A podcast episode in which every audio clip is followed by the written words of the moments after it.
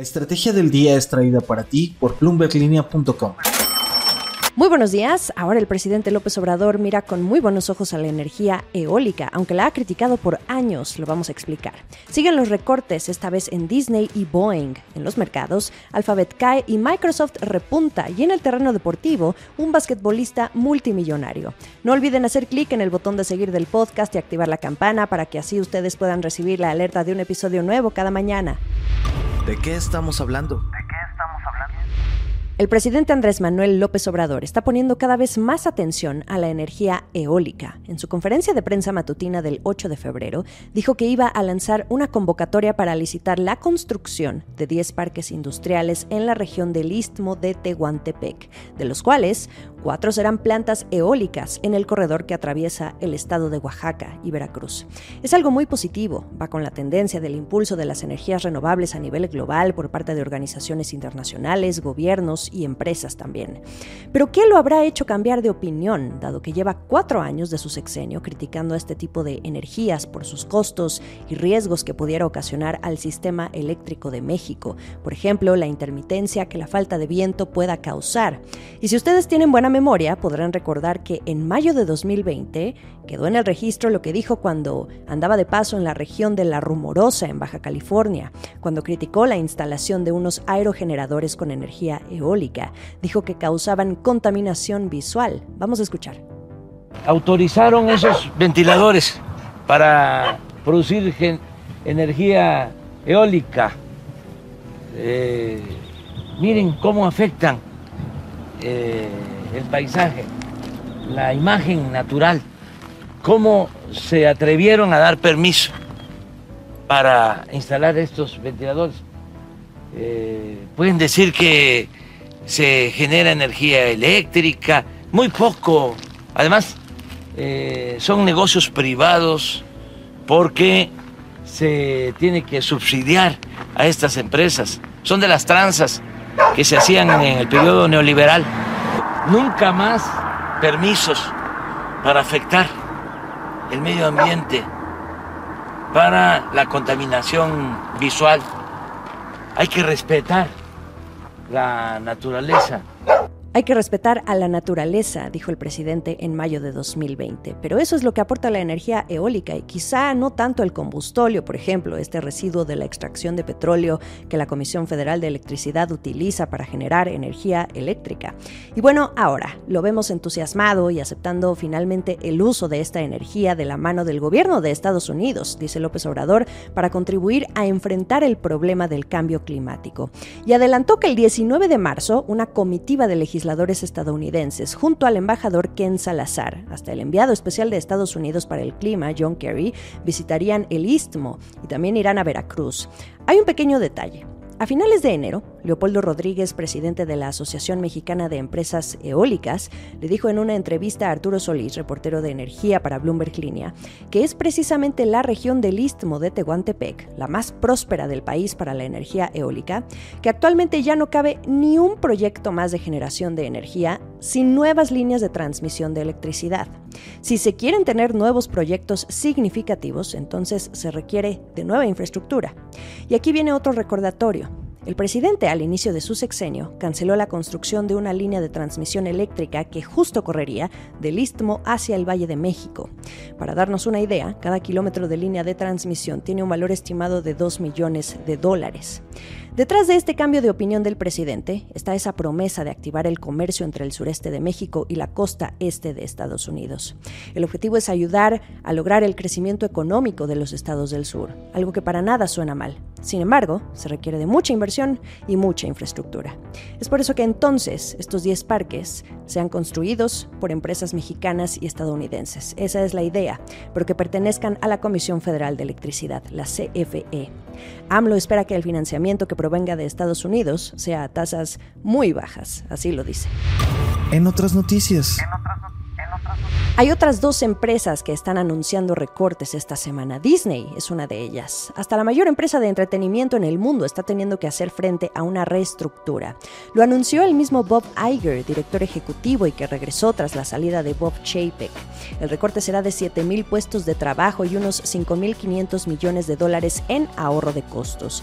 Estas reducciones incluyen un menor gasto en programación y 2.500 millones de dólares en recortes no relacionados con el contenido. Como parte del cambio, Disney va a reorganizarse en tres divisiones. Una unidad de entretenimiento que incluye sus principales negocios de televisión y cine, las cadenas deportivas ESPN y la unidad de parques temáticos que incluye cruceros y productos de consumo. El objetivo es mejorar los márgenes de ganancia. Esta es la tercera gran transformación que va a tener la empresa tras los esfuerzos para tratar de repuntar sus franquicias cinematográficas mediante adquisiciones y el desarrollo de su negocio en línea también. Recordemos que Bob Iger regresó al frente de Disney tras el despido de Bob Chapek para tratar de mejorar los resultados. Hay presión. Y cambiando de empresa, el fabricante de aviones Boeing también planea achicar su estructura corporativa, quitando unos 2.000 puestos de trabajo. Van a ser las áreas de finanzas y recursos humanos las más afectadas. En su caso, estos recortes se producen en medio de una oleada de contrataciones más amplia, ya que Boeing trabaja para acelerar la producción y resolver los problemas que han alentado las entregas de sus aviones 737 MAX y 787 Dreamliner. Por cierto, se van esas áreas, pero se refuerzan otras porque Boeing tiene previsto contratar a 10.000 empleados este año, sobre todo ingenieros y trabajadores de fábrica. Hay prioridades. Acciones y reacciones. En medio de este furor por los chats de inteligencia artificial, que si Baidu, que si Bing, que si ChatGPT, el mercado lo está tomando con extremos. Hace unos días, las acciones de BuzzFeed, por ejemplo, se disparaban al anunciar que iba a trabajar con este tipo de tecnología. Pero ahora que Google quiere sacar a Bard, su apuesta rival de ChatGPT, pues los inversionistas se están yendo al otro extremo. La preocupación con Google es que su chatbot, llamado Bard, dé respuestas incorrectas. Esto hizo que Alphabet en bolsa tuviera el 8 de febrero su mayor caída en tres meses. Desde Bloomberg Intelligence, el analista de tecnología Mandip Singh dijo que de por sí la presentación de Bart el 6 de febrero no fue positiva. Por ejemplo, a Bart se le preguntó sobre descubrimientos del nuevo telescopio James Webb y en una de sus respuestas, Bart dijo que había sido usado para tomar las primeras fotos de un planeta fuera del sistema solar, algo que la NASA dijo que sí, es cierto, pero que se había hecho con otro telescopio. La forma en cómo ahora se protegen estas empresas es diciendo que todo es una fase de pruebas, y así lo dijo Google en un comunicado tras esa respuesta equivocada que dio Barth. Pero a los inversionistas nada les quitó el mal sentimiento, porque en la foto más grande, el plan es integrar esta tecnología al buscador de Google, y con respuestas incorrectas, pues como, ¿verdad? Vaya que se ha intensificado el escrutinio en torno a la inteligencia artificial conversacional con OpenAI, Microsoft y ahora Alphabet. Y mientras tanto, Microsoft registró un punte en sus acciones que la llevó a valer otra vez más de 2 billones de dólares, uniéndose de nuevo a Apple como las únicas dos empresas con este valor de mercado. El último sorbo. ¿Quién es el máximo anotador en la historia de la NBA? LeBron James, o como le dicen los aficionados, King James. El jugador se sienta en este trono después de anotar 38 puntos en un partido de Los Angeles Lakers. Número de la suerte porque esto lo logra a sus 38 años máximo anotador, pero también multimillonario. Hoy su fortuna es de más de mil millones de dólares, según el índice de multimillonarios de Bloomberg, que monitorea por primera vez. Vamos a desglosarla. Tiene su salario en la NBA, que ha sido de decenas de millones al año en las últimas temporadas, pero también cuenten ustedes a sus patrocinadores, o bien inversiones y su propio negocio de entretenimiento deportivo, que se llama Spring Hill, hoy valuado en 725 millones de dólares tras vender una pequeña participación a un grupo de inversionistas, entre ellos Nike. LeBron James ya suma 20 años de carrera desde aquella vez que fue elegido en un draft de la NBA en 2003 y siempre ha sido muy claro y afirmativo en su deseo de convertirse en multimillonario. Se ha sabido juntar con la gente correcta en todo este tiempo, codeándose con ejecutivos de empresas. Ha cenado, por ejemplo, con Warren Buffett, quien incluso en una entrevista televisiva en 2015 contó que le dijo, ve haciendo inversiones cada mes en un fondo. Todo esto para que su dinero comience también a trabajar por él. Bueno, pues hoy LeBron James ya comparte un lugar con Buffett en ese índice de multimillonarios de Bloomberg. Warren Buffett está en el quinto lugar con una fortuna de 109.100 millones de dólares. Otros negocios a los que James se ha metido, por ejemplo, es al restaurantero, con una participación en la cadena Blaze. También cobró una buena cantidad de dinero, 100 millones de dólares, tras la venta de Beats Electronics a Apple.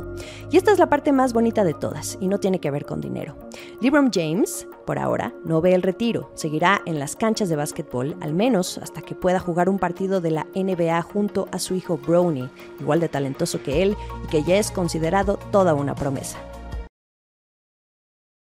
Sigamos el resto de la información a través de bloomberglinea.com. Podemos platicar en Twitter, arroba Jimena Tolama, o también seguir a arroba la estrategia MX. También nos encuentran en Instagram y YouTube.